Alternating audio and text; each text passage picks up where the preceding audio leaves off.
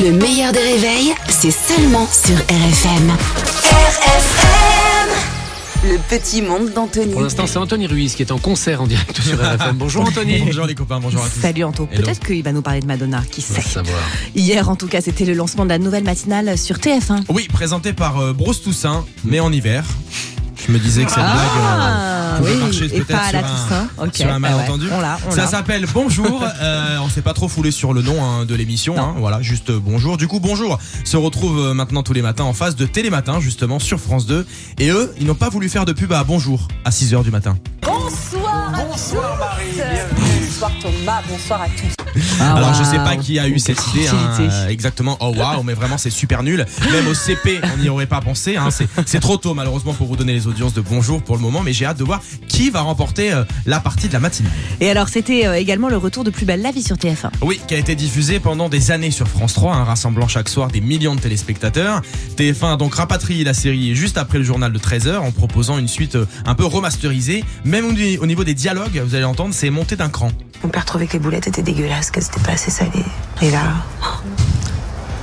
il a commencé à la frapper. Alors l'intrigue est folle. Non, mais on reste suspendu à cette histoire de, de, de boulettes et en même temps trop de sel c'est mauvais pour la santé. Donc Bah, tout le monde peut-être le sait, tout le monde ceci explique cela. hein. En ce moment, la France est traversée par une grande vague de froid. Ah bah, Anto. des températures en Mm. dessous de zéro hein, sur toute la partie nord euh, nord-est et en même temps rien d'inquiétant puisque nous sommes en janvier. Je vous le rappelle donc c'est l'hiver. Tout est plutôt euh, normal et pour euh, braver le froid heureusement heureusement BFM est là pour donner des conseils.